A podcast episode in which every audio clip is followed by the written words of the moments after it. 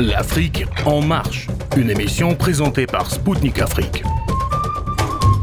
Chers auditeurs de Radio Maliba FM à mesdames et messieurs, bonjour. Je suis Kamal Louadj, je suis journaliste, correspondant à Radio Spoutnik Afrique et animateur de l'émission L'Afrique en marche. Pour cette nouvelle édition de l'Afrique en marche, nous analyserons la désinformation orchestrée par le New York Times et des médias de masse occidentaux sur le sabotage des gazoducs Nord Stream 1 et 2, en réponse à l'enquête publiée par Seymour Hersh accusant l'administration US de l'avoir ordonné. Nous nous intéresserons aux mécanismes de détection et de contre-mesures que devraient développer les pays africains pour y faire face.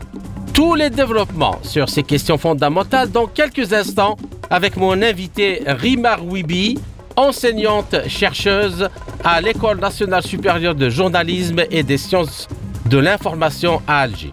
A tout de suite sur les ondes de Maliba FM à Bamako.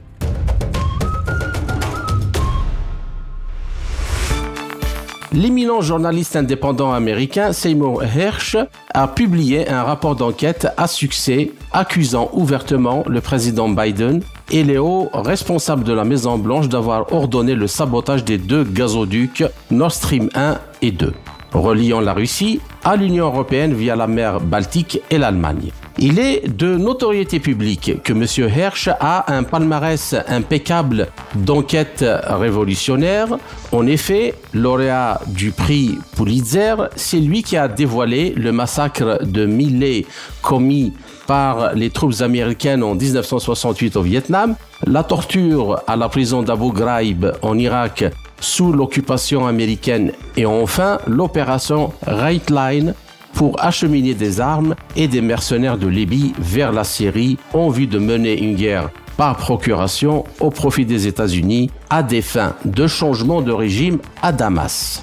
Dans son enquête sur euh, le sabotage des pipelines Nord Stream 1 et 2, Hersh s'est appuyé sur des sources internes des renseignements américains à Washington. Il a publié des affirmations selon lesquelles les États-Unis auraient mené l'opération secrète en utilisant une équipe de plongeurs de la marine américaine sous couvert des manœuvres de l'OTAN connues sous le nom Beltops 22 exécuté l'été dernier. Des explosifs auraient été posés, selon lui, dans le fond marin lors de ces exercices organisés en juin 2022, puis explosés, ont explosé plus tard le 26 septembre avec l'aide d'avions militaires norvégiens. Alors, outre le détail crédible de l'opération, l'aspect euh, convaincant du rapport de Hersch est dans le fait qu'il confirmait ce que de nombreux observateurs indépendants, notamment occidentaux, avaient déjà conclu à partir de tout un faisceau d'indices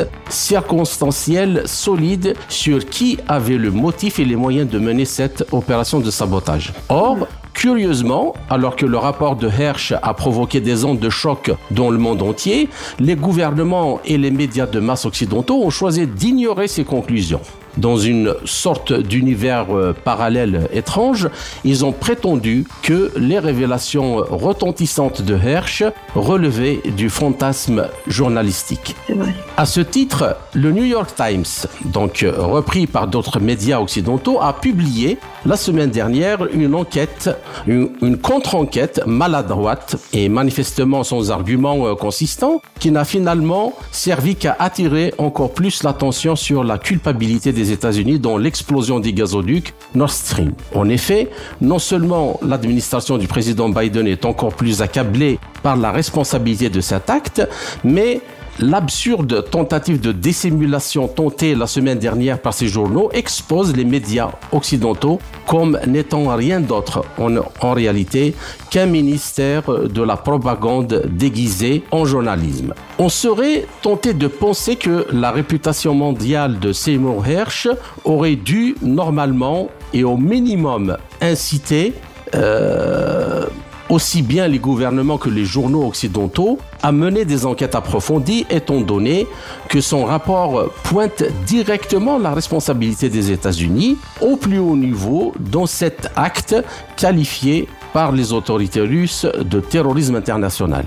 Rien de de là. Au contraire, ils ont tenté l'inverse, bien que ce sont les pays européens, l'Allemagne en tête, et leur peuple qui payent le prix fort de ce sabotage. À ce titre, il faut bien rappeler et souligner que ce ne sont pas les sanctions occidentales qui ont interrompu la livraison de gaz à l'Europe, de gaz russe, je veux dire mais bien le sabotage de Nord Stream 1 et 2. Et pour cause, la Russie, à ce jour, continue d'exporter son gaz naturel liquéfié GNL vers l'Europe.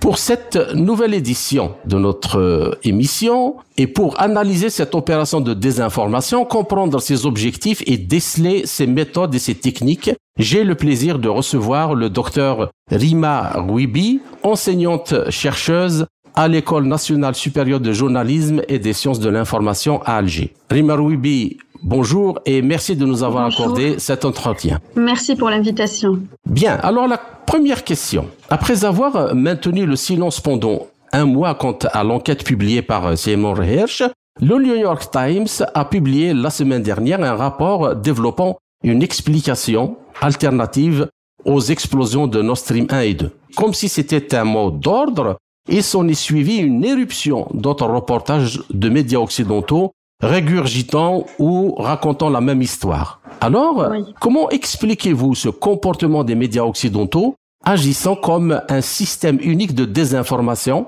je dirais même de lavage de cerveau, piloté par un seul centre de commandement apparemment? Donc euh, encore une fois, merci euh, pour l'invitation et euh, vous posez une question assez importante par rapport au contexte géopolitique. Alors il, il est vrai qu'aujourd'hui, nous vivons pas uniquement un contexte géopolitique particulier, mais aussi d'ordre politique, à vrai dire, hein, mais aussi par rapport aux pratiques médiatiques. Alors vous, vous utilisez le mot comportement, moi je dirais plus les, comment peut-on qualifier, si vous permettez, comment peut-on qualifier ces pratiques journalistiques dans un contexte mhm. géopolitique aussi sensible euh, des pratiques qui relèvent de la désinformation. Vous avez dit euh, lavage de cerveau, je dirais aussi de, de, de, de la manipulation carrément. Donc aujourd'hui, euh, nous parlons d'un journaliste qui se qualifie de freelancer dans, dans son site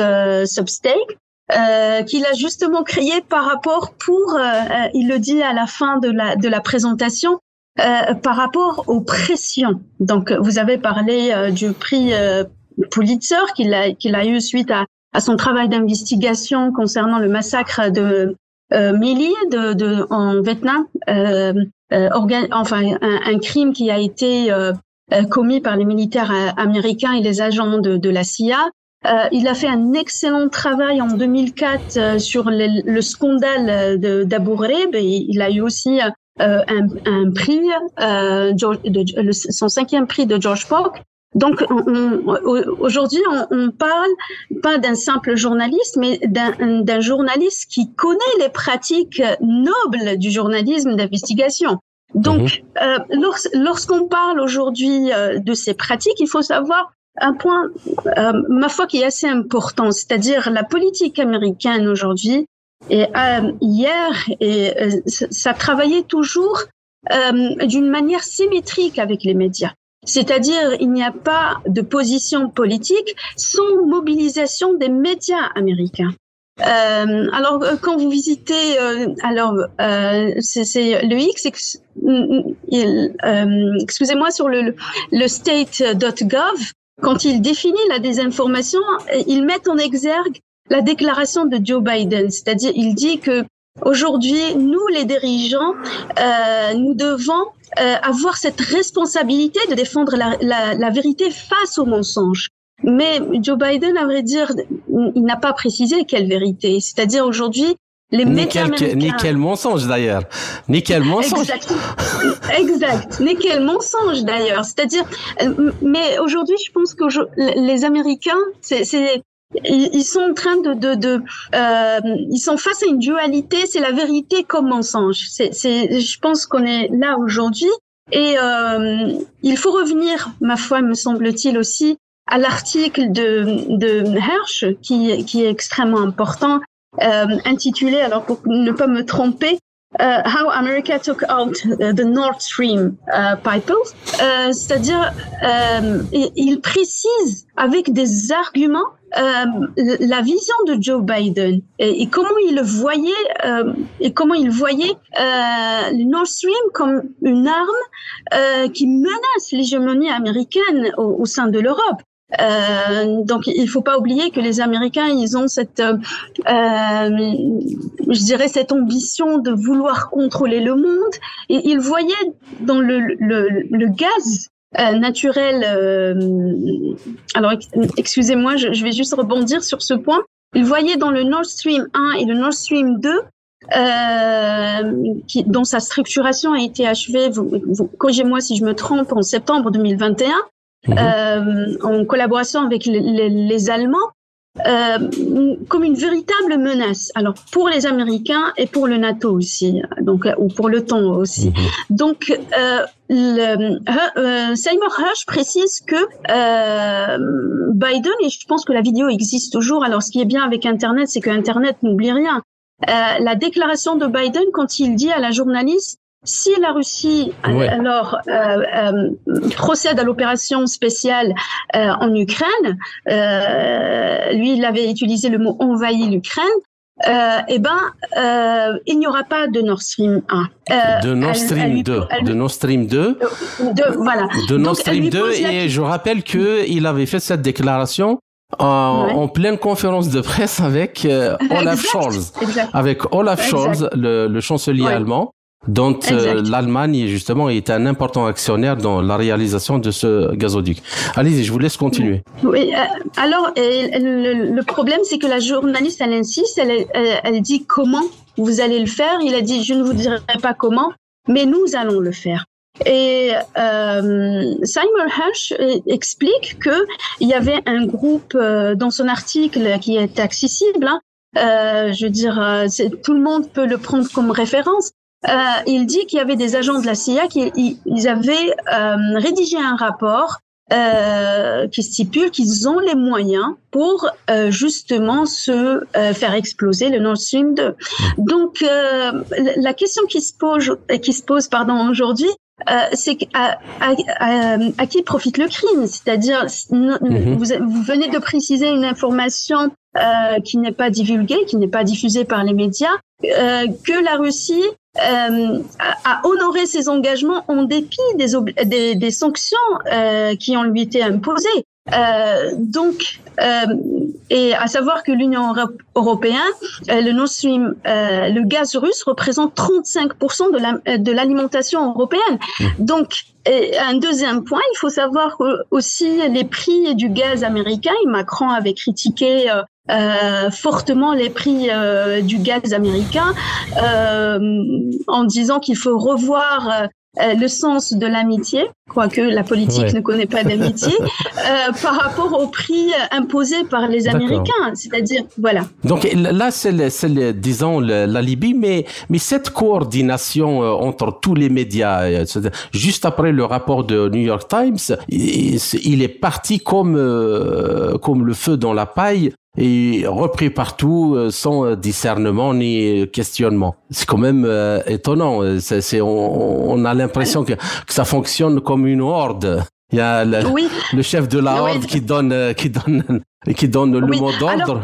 Oui. Oui. Euh, excusez-moi parce que, euh, à vrai dire, vous venez de soulever un point important euh, quand vous venez de poser la première, quand vous venez de, de poser la première partie de la question. Alors, vous avez dit euh, un seul commandement. Euh, alors, vous faites rappeler un ouvrage très important de, de Bernays, c'est euh, la, la, propagande et comment manipuler euh, l'opinion publique en démocratie. Euh, il faut savoir qu'il y a un État invisible aux États-Unis qui dirige et qui a les moyens de diriger euh, les médias et qui, et qui, a les moyens de diriger les médias selon les besoins de la politique américaine. Donc ça, c'est pas, c'est un étonnement, oui, mais c'est un étonnement, je veux dire, qui, qui, qui dure depuis un moment déjà. Mmh. C'est pas nouveau des pratiques euh, euh, américaines.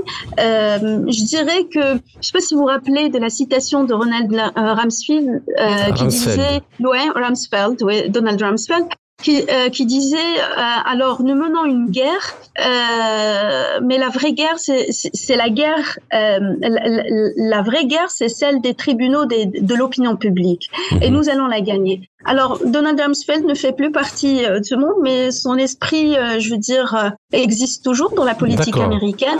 Voilà. Donc, ce qu'il faut comprendre aujourd'hui, c'est que nous ne sommes pas à un degré, euh, je dirais, de, de, simple désinformation ou de lavage de cerveau.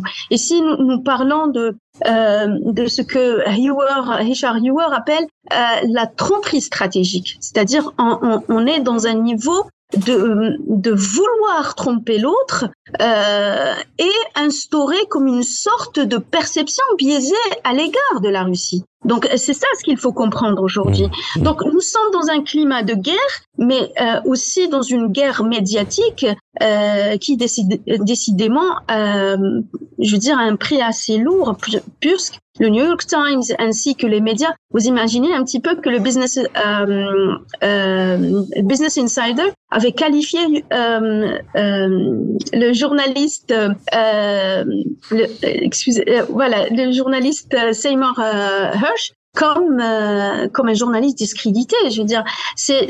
Oui, il y a même certains dans les plateaux. moi, j'en ai vu dans certains plateaux des médias français qui ont même avancer le fait qu'il était sénile, euh, comme il avait atteint les 86 ans, et, que ses sources n'étaient pas très sérieuses. Mais après, quand on voit euh, sur quoi ils se sont appuyés justement pour euh, tenter de le discréditer, on se dit c'est un peu l'hôpital qui se fiche de, de, la charité. De la charité, oui, oui. oui. Bien. Alors, euh, une deuxième question, s'il vous plaît. L'idée maîtresse de l'article du New York Times est que ah. euh, le sabotage a été effectué par des groupes pro-ukrainiens qui euh, pourraient avoir euh, impliqué des ressortissants aussi bien ukrainiens que russes. Alors, les sources citées pour affirmer ces allégations étaient des responsables américains anonymes se référant à de prétendues nouvelles informations qui contrediraient le, celles avancées par Seymour. Donc, il a également été affirmé qu'un yacht privé appartenant à des Ukrainiens avait été utilisé et que la CIA avait informé les services d'enseignement allemands que l'attaque imminente euh, des mois avant qu'elle ne se produise. Aussi, à en donc le, le New York Times, une opération militaire aussi sophistiquée et hautement technique exécutée dans les fonds marins très turbulents de la mer Baltique. Euh, la mer Baltique, il faut se rappeler, c'est pas une mer facile, aurait été donc menée par un groupe de simples paramilitaires inconnus. Alors, la question, comment analysez-vous la légèreté des arguments du New York Times et le fait que les autres médias de, euh, masse les ont suivis aveuglément? Et pourquoi dédouaner Washington et accuser, même indirectement, euh, Kiev, parrainé par le temps et donc par les États-Unis eux-mêmes, au risque de provoquer une colère des Européens à son égard à un moment où elle n'a certainement pas besoin euh, de ce genre de publicité? Et surtout, que l'enquête donc du New York Times stipule que ces militants intrépides, euh, non contrôlés, ont réussi à le faire à l'insu du président Zelensky et de son cabinet, ce qui rend donc encore le récit un peu et doublement euh, ridicule. Qu'est-ce que vous en pensez? Euh, Alors, alors je vais, il me semble que le rapport de New York Times est venu comme une sorte de réaction par rapport à l'écho de, de Hirsch, c'est-à-dire que euh, dans les stratégies de, de, désinformation, euh, alors aujourd'hui avec euh, avec le, le, le, site de, de, de Hash euh, euh, c'est-à-dire il y a comme une sorte d'autonomie de publication d'informations, c'est-à-dire que le journaliste ne subit pas des pressions de publier ou de ne pas publier. Et suite à l'écho de, de, de Hirsch, donc il fallait euh, trouver un moyen, puisque l'ignorance ne suffisait, ne suffisait pas. Euh, il faut savoir que au départ, le, les informations de Hirsch ont été ignorées par les Américains. Ce n'est que par la suite, c'est-à-dire après euh, euh, l'écho, après le bruit que le, de, que l'article de Hirsch euh, a suscité.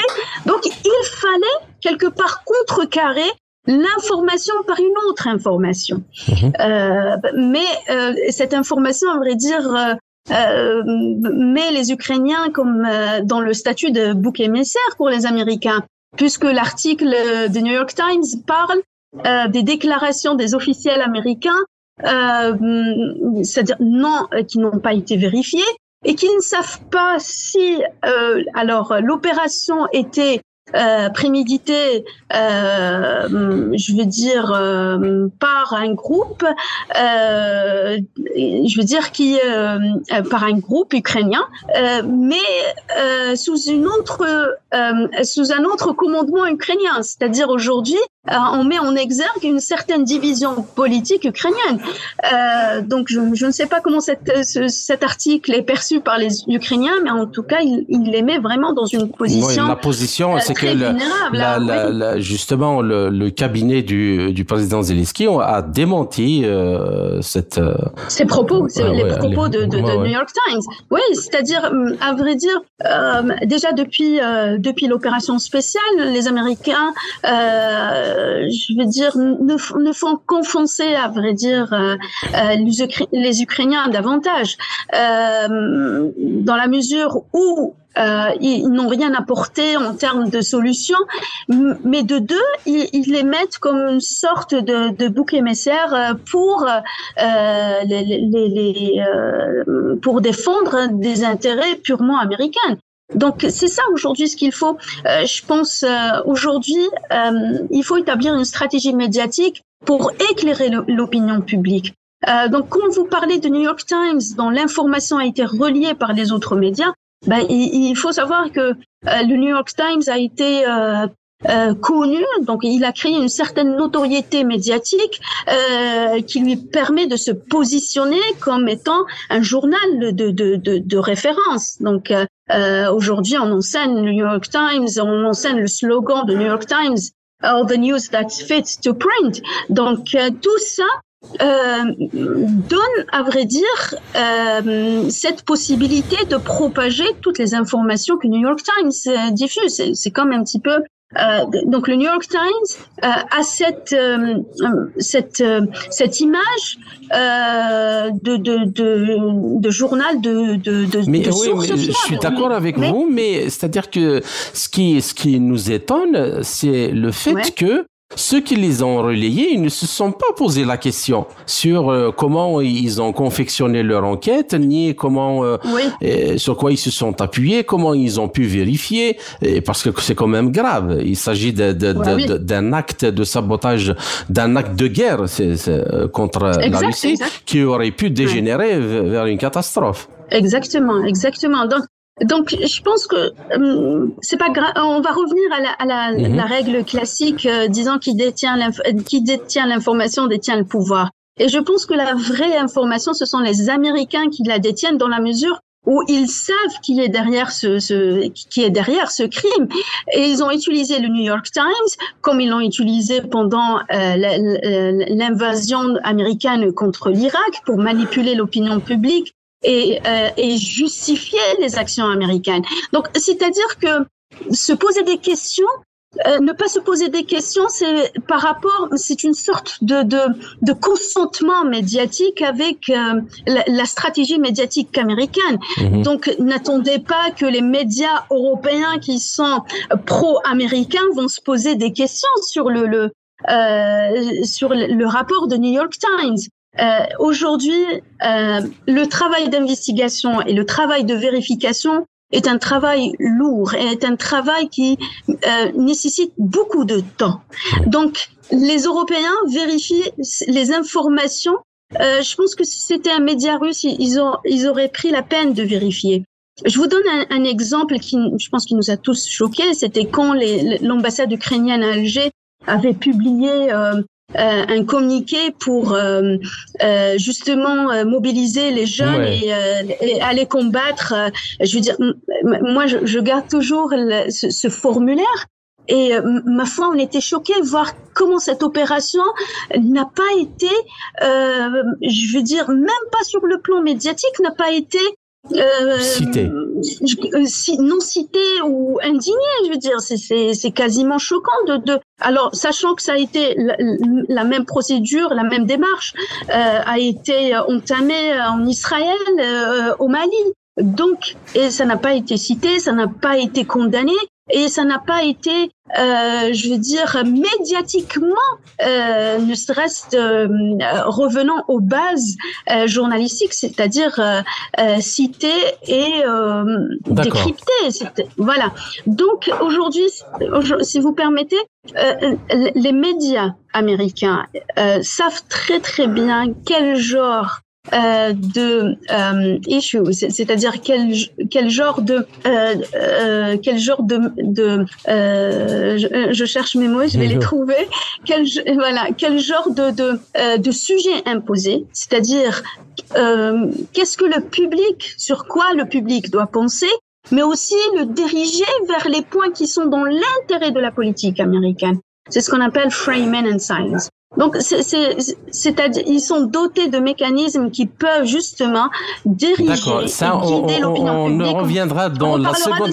oui, de, dans la seconde partie, justement, je vais vous laisser le temps parce qu'il est très important qu'on explique aux gens et à nos auditeurs comment détecter qu'est-ce qui est traité comme une information euh, pour de, on, vue de chercher la vérité et ce qui relève de la propagande et de la manipulation médiatique. Bien. Alors, la troisième question, c'est qu'avant que le, l'enquête ou disons euh, l'anti-investigation euh, du New York Times n'apparaisse, il y a eu euh, deux événements de taille qui ont précédé donc la publication du New York Times. Alors, il y a d'abord le voyage 3 mars du chancelier allemand Olaf Scholz à Washington, où il s'est entretenu avec Joe Biden. Et bien sûr, on pourrait euh, raisonnablement euh, supposer que Scholz plaidait auprès de Biden pour une certaine couverture euh, politique en raison de la colère croissante du public allemand face aux conséquences économiques de la politique américaine en Ukraine et contre la Russie.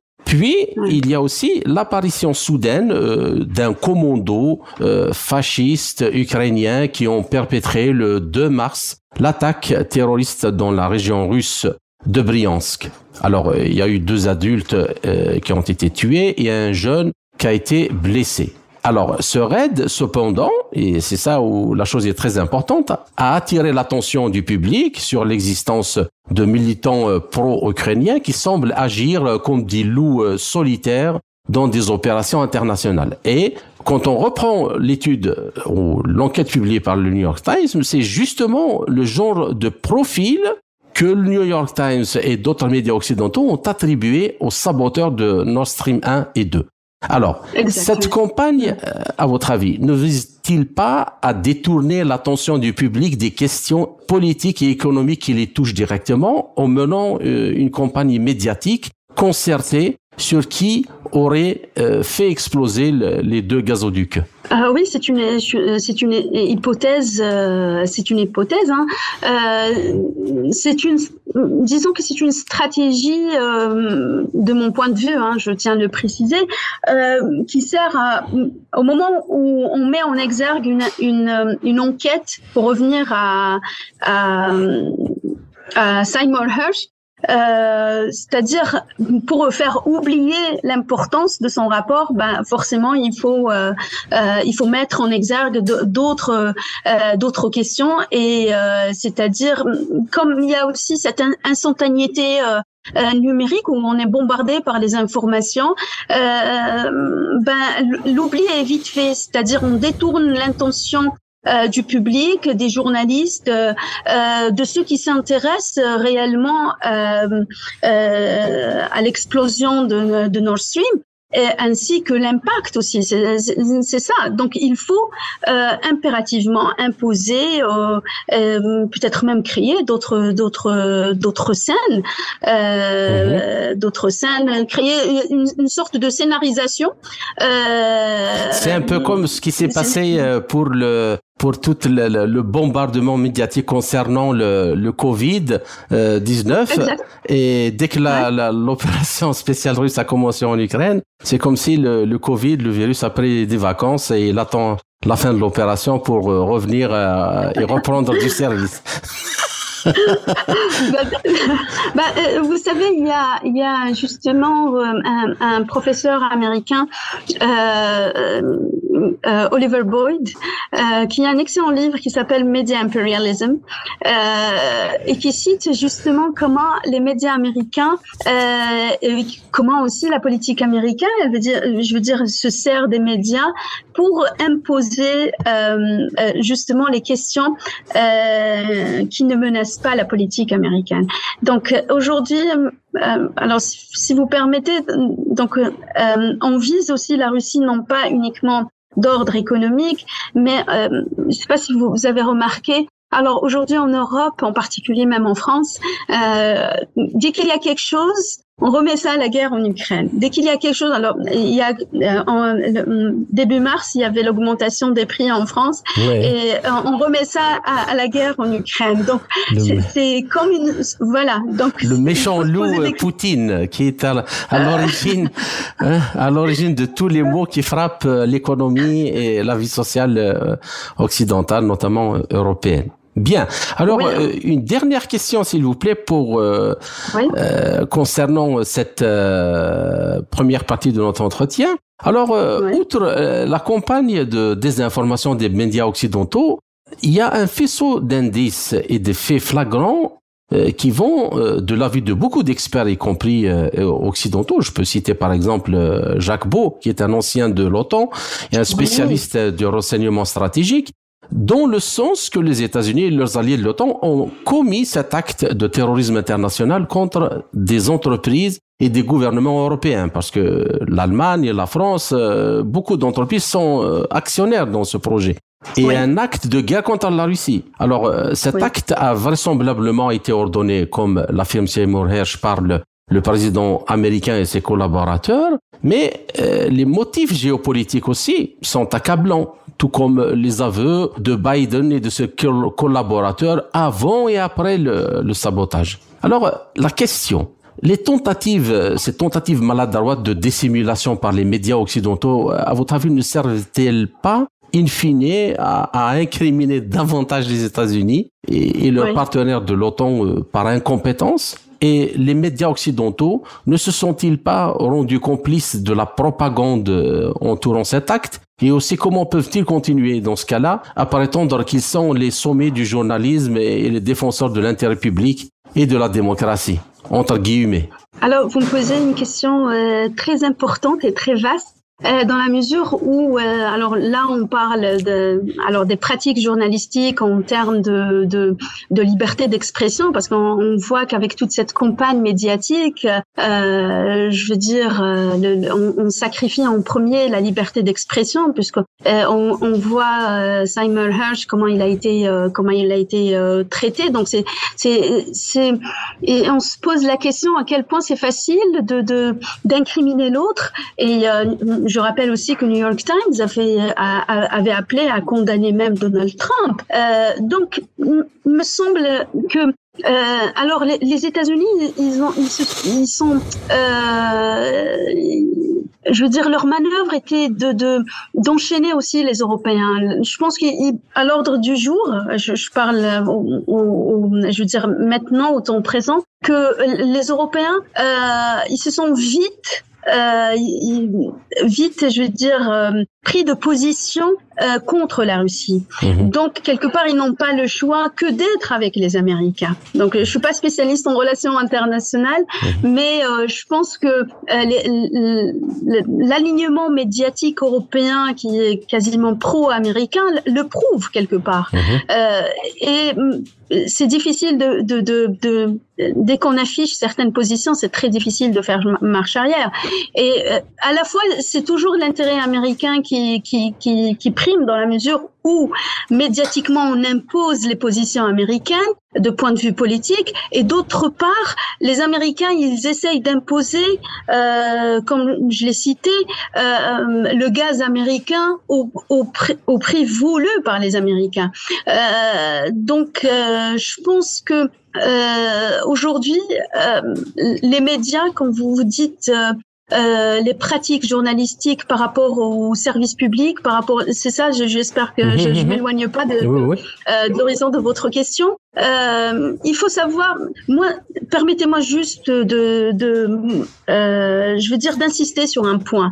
Euh, il faut savoir que les stratégies médiatiques ne datent pas d'aujourd'hui. Les, stratégies médiatiques ont toujours accompagné la politique américaine. Et je pense que même pendant l'invasion américaine, euh, si Injuste a été fondé sur des fake news, nous avons vu comment on a ficelé de, de, des arguments qui n'ont aucun sens euh, contre l'Irak. Et vous voyez l'Irak aujourd'hui euh, qui est complètement économiquement, politiquement, socialement complètement anéanti par la politique américaine et comment les médias européens euh, ont accompagné cette stratégie médiatique. Euh, donc, me semble-t-il que lorsqu'il s'agit des enjeux géopolitiques, il n'y a plus, euh, il n'y a plus de place à l'expression, euh, à, l'expression, au droit d'expression, à, la liberté d'expression et au, malheureusement aux pratiques nobles euh, du journalisme euh, fondé sur des, des, pratiques, je, veux dire, des pratiques journalistiques euh, de véracité de l'information, c'est-à-dire euh, tout est sacrifié pour les intérêts politiques américains. D'accord. Américains, pardon. Ouais.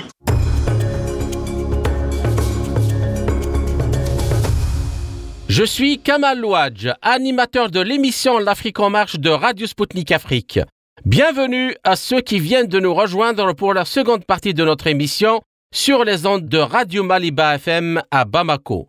Je rappelle que mon invité est aujourd'hui Rima Ruibi, enseignante chercheuse à l'École nationale supérieure de journalisme et des sciences de l'information à Alger.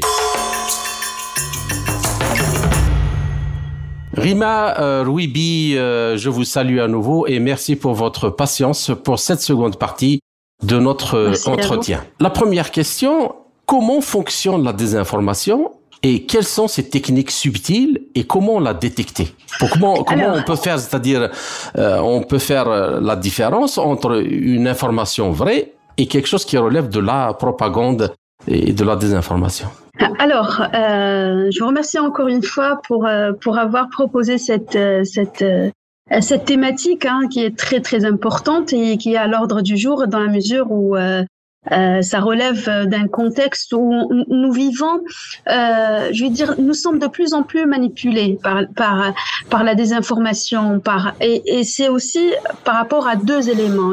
Euh, le premier, c'est le contexte.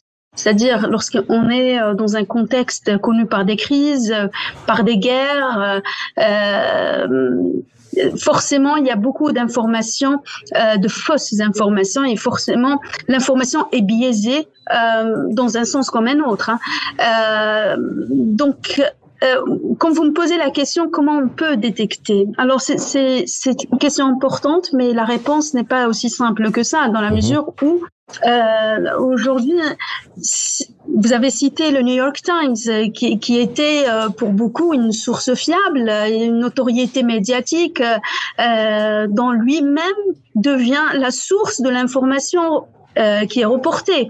Et euh, aujourd'hui, l'information, euh, l'information crédible euh, est détectée par la source elle-même. Mais euh, comme je viens de le citer, c'est-à-dire le contexte est si sensible qu'on ne sait plus qui doit être publié quoi et quand et est-ce que c'est fiable ou pas. Mmh. Euh, et c'est à partir de là euh, cette, euh, je veux dire, nous vivons un, véritable chevauchement entre l'information et euh, la désinformation, c'est-à-dire les fake, autrement dit même les fake news. Hein. Mhm. Euh, voilà.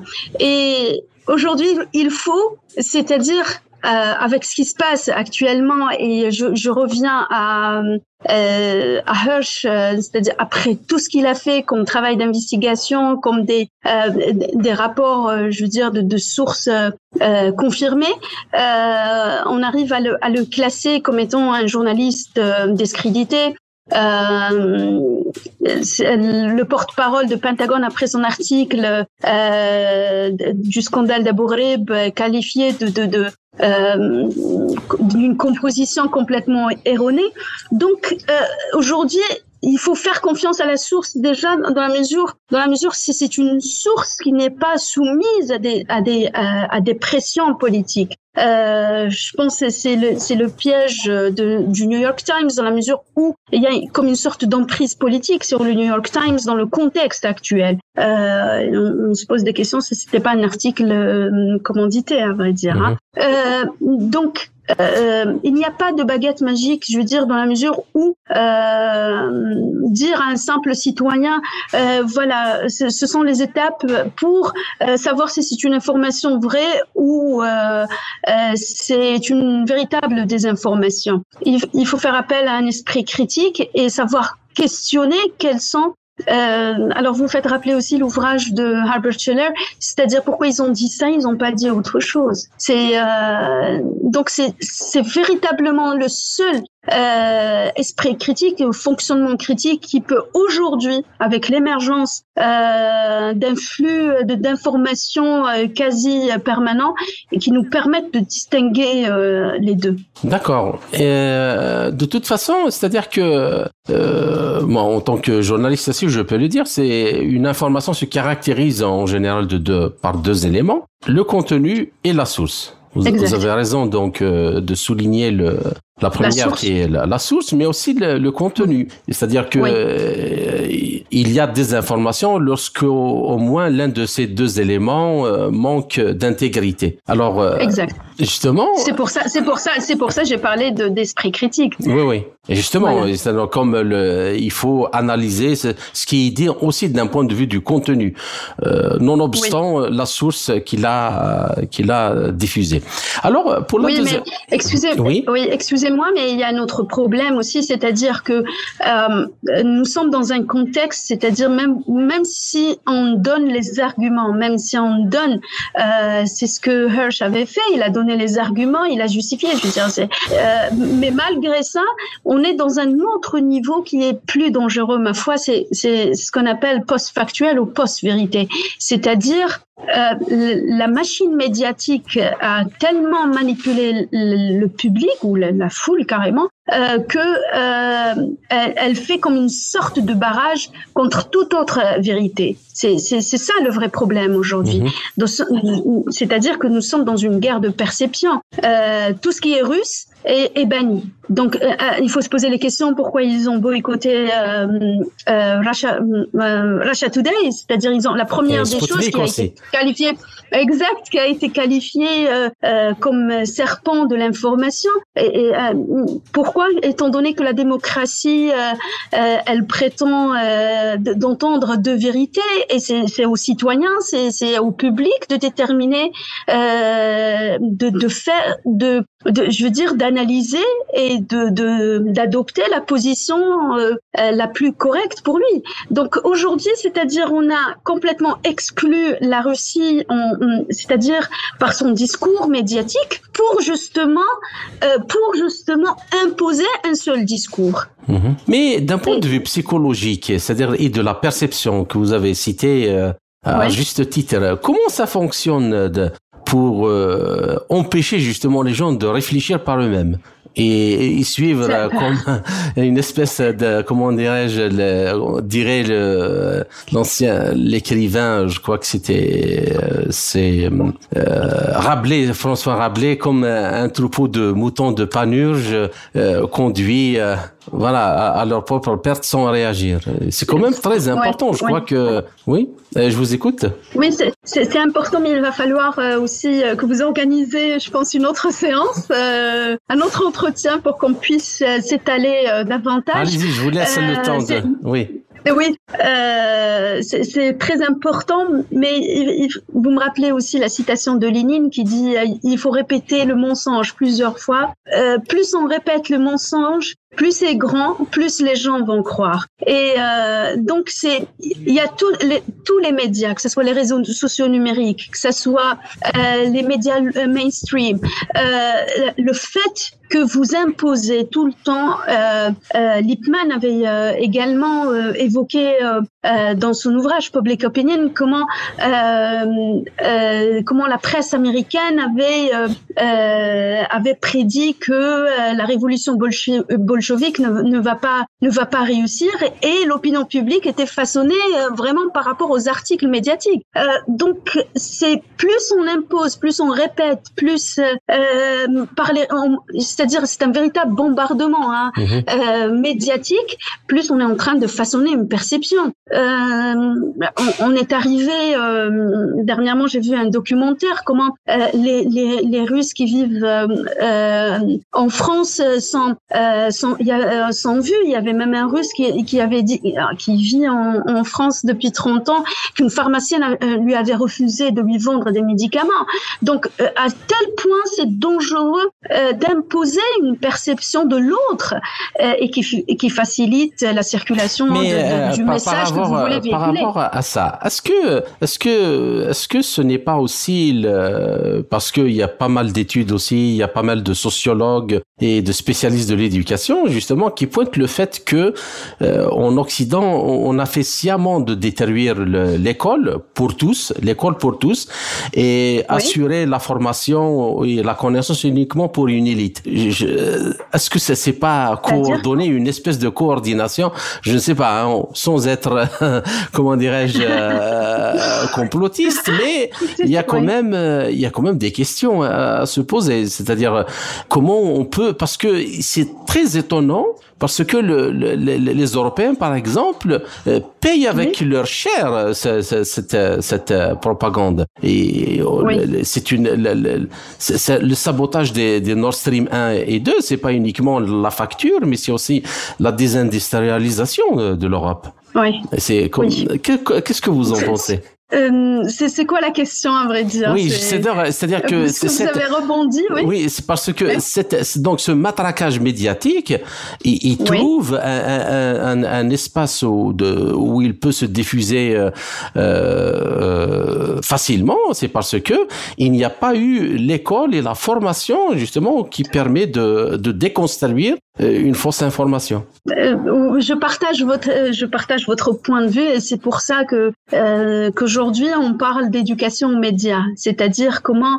réfléchir au contenu médiatique et euh, comment faire appel à son esprit critique, euh, comment vérifier l'information. Ce, ce n'est pas, vous savez, mais vous, vous êtes en train d'évoquer un point dans la mesure de l'apprentissage, c'est-à-dire d'ordre pédagogique, comment mhm. Euh, c'est-à-dire que les programmes ne sont pas euh, adéquats avec les nécessités, euh, euh, ils sont pas assez suffisants pour armer le, le, euh, le citoyen d'aujourd'hui pour justement euh, contrecarrer la désinformation ou ce genre de de, de, de, de stratégie médiatique qui menace la vie quotidienne du citoyen, à vrai dire. Mhm.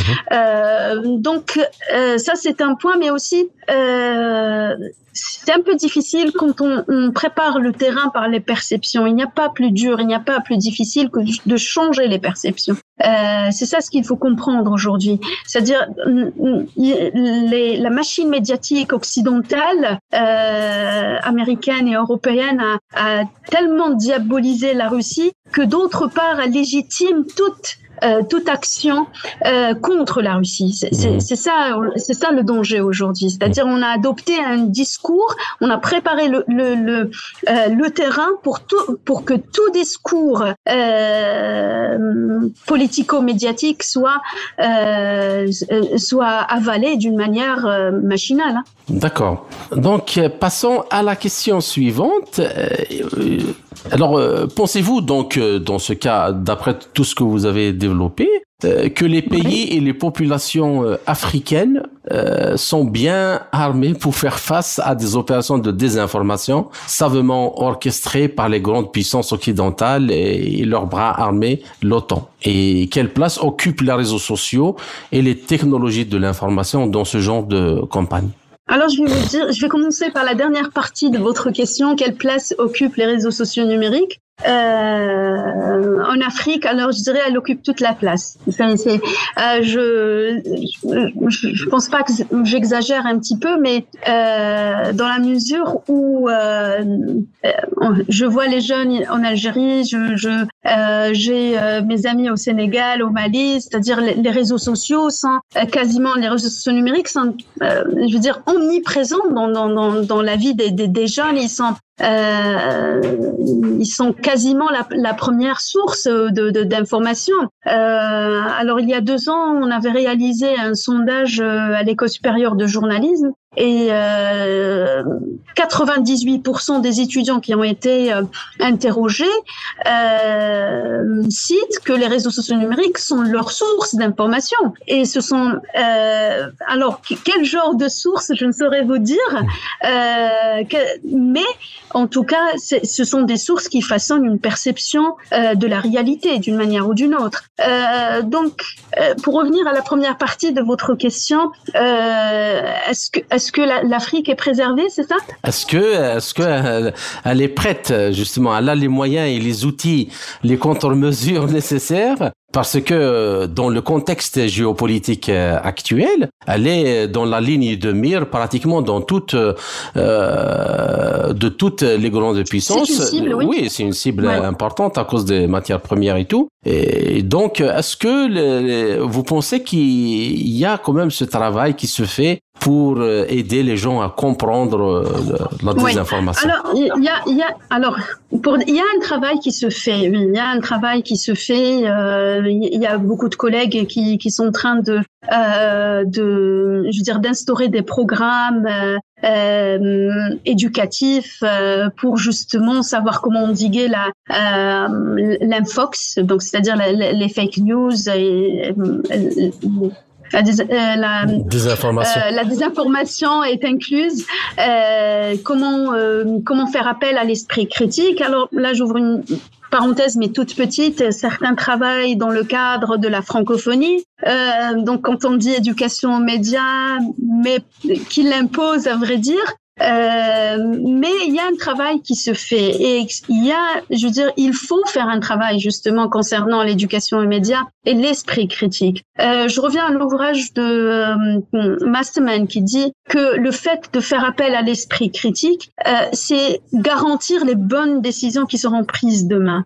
Euh, alors l'Afrique, vous venez de le dire, c'est une cible, c'est une cible de toutes les désinformations possibles et, imaginables. C'est, euh, euh, elle représente un terrain fertile justement pour l'émergence euh, de ce genre d'informations dans la mesure où euh, il n'y a pas une incarnation euh, dans certains cas du droit à l'information, c'est-à-dire on, on offre des cerveaux disponibles aux réseaux sociaux numériques parce que les médias lourds n'arrivent pas à garantir l'information. Ah. Euh, voilà.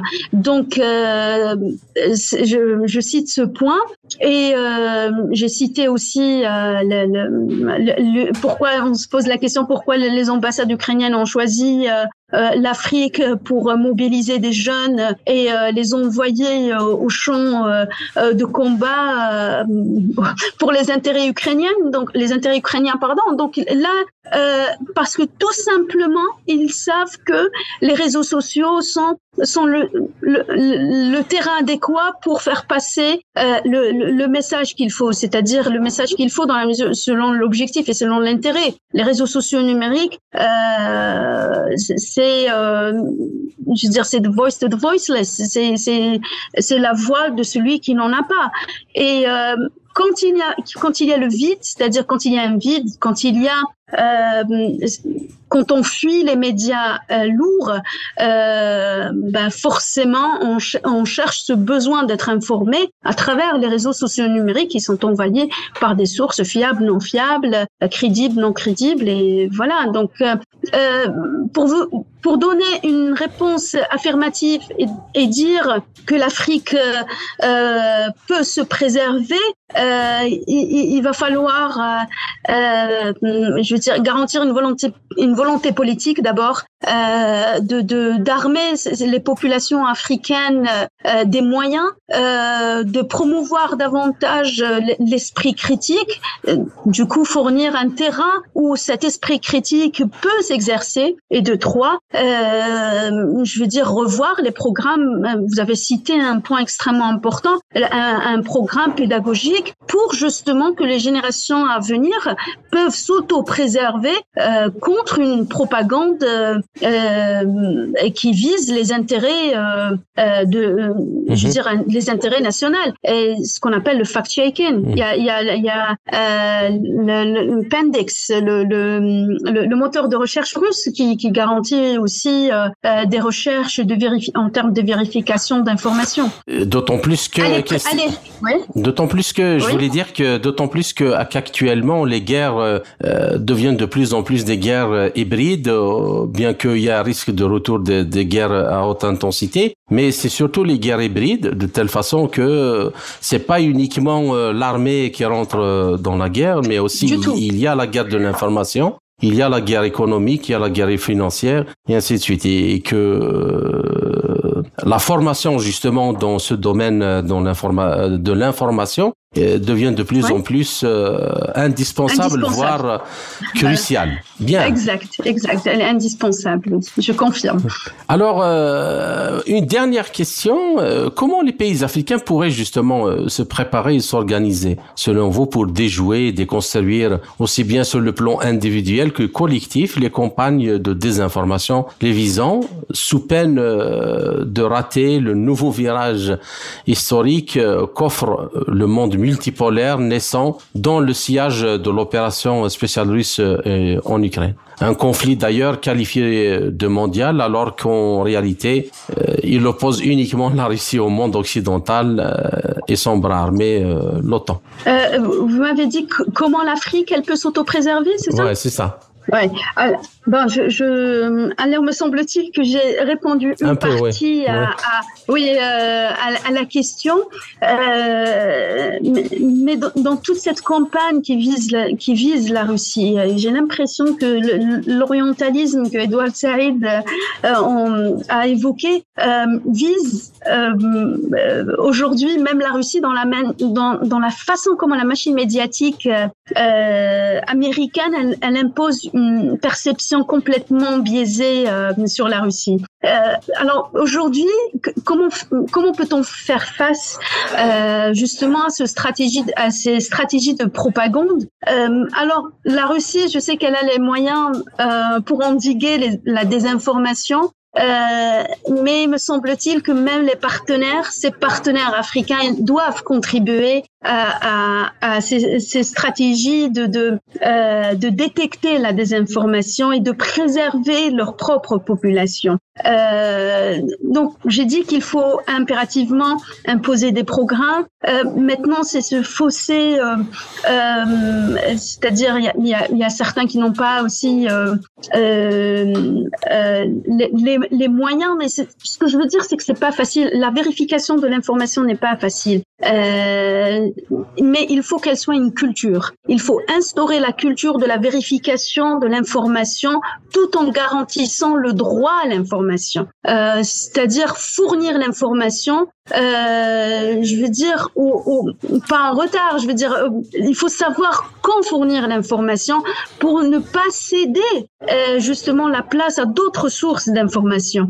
Euh, nous avons besoin de renouer avec les pratiques nobles du journalisme, mais à condition que, je veux dire, que les, les États aujourd'hui garantissent l'information au moment où il le faut. de deux, il faut aussi armer la population euh, ça va prendre du temps, ça peut pas se faire le jour au lendemain, mais il faut euh, armer la population euh, et les générations à venir, pardon, euh, avec les outils euh, de, de fact-checking, de vérification d'informations. Euh, il faut que ce soit une véritable culture de trois, c'est-à-dire qui synthétise les, les, deux points que j'ai cités, faire appel à la réflexion critique et promouvoir la réflexion critique. Quand vous voyez les programmes scolaires, excusez-moi, il n'y a pas, on ne peut guère parler de réflexion critique mmh. ni de fonctionnement critique C'est-à-dire que euh, on n'a pas habitué. Euh, permettez-moi de parler de l'enfant parce que c'est mhm. c'est aussi l'éducation média. absolument. Voilà, vise l'enfant et on lui offre pas la possibilité justement de, de, de, de questionnement et de promouvoir son esprit critique, alors que tout est basé sur l'esprit critique. Il faut que l'Afrique euh, renoue avec son esprit critique et je pense que c'est ce qu'il faut aujourd'hui. L'Afrique est une cible et je pense avec le contexte actuel, euh, elle le sera davantage et euh, il y, aura, je veux dire, un, euh, un discours médiatique qui visera l'Afrique, qui visera l'intérêt de l'Afrique. Et euh, il faut agir maintenant pour s'auto-préserver demain. Voilà. C'était Rima Rouibi, enseignante-chercheuse à l'École nationale supérieure de journalisme et des sciences de l'information à Alger. Vous êtes toujours sur Radio Sputnik Afrique, partenaire de Radio Maliba FM à Bamako. Ainsi s'achève cette édition de notre émission L'Afrique en marche, proposée par Radio Sputnik Afrique en partenariat avec Radio Maliba FM à Bamako. Je suis Kamal Louadj. Merci de nous avoir suivis, tout en espérant avoir été à la hauteur de vos attentes, chers amis. Je vous retrouverai très bientôt pour une autre émission. D'ici là, portez-vous bien. L'Afrique en marche, une émission présentée par Spoutnik Afrique.